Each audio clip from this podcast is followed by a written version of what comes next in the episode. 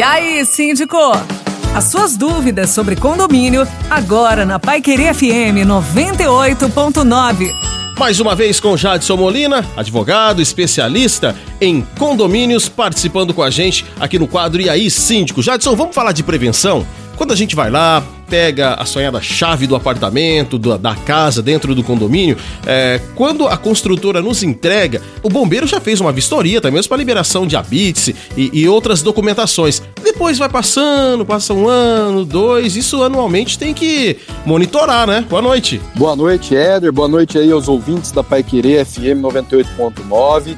Essa pergunta é muito importante, pois realmente após a entrega das chaves, quando o bombeiro já fez aquela vistoria inicial, saiu o habite dos apartamentos ou das casas, o síndico deve se atentar nas vistorias que são periódicas. Ou seja, o condomínio precisa refazer essas vistorias de tempos em tempos. Inclusive, o próprio Corpo de Bombeiros deve ser acionado pelo síndico anualmente para realizar uma vistoria se está tudo ok. Né? Os mecanismos de prevenção e combate ao incêndio, de evacuação emergencial do prédio, se for o caso. Tudo isso, o bombeiro vai até o local, faz uma fiscalização e emite um certificado de regularidade para o condomínio.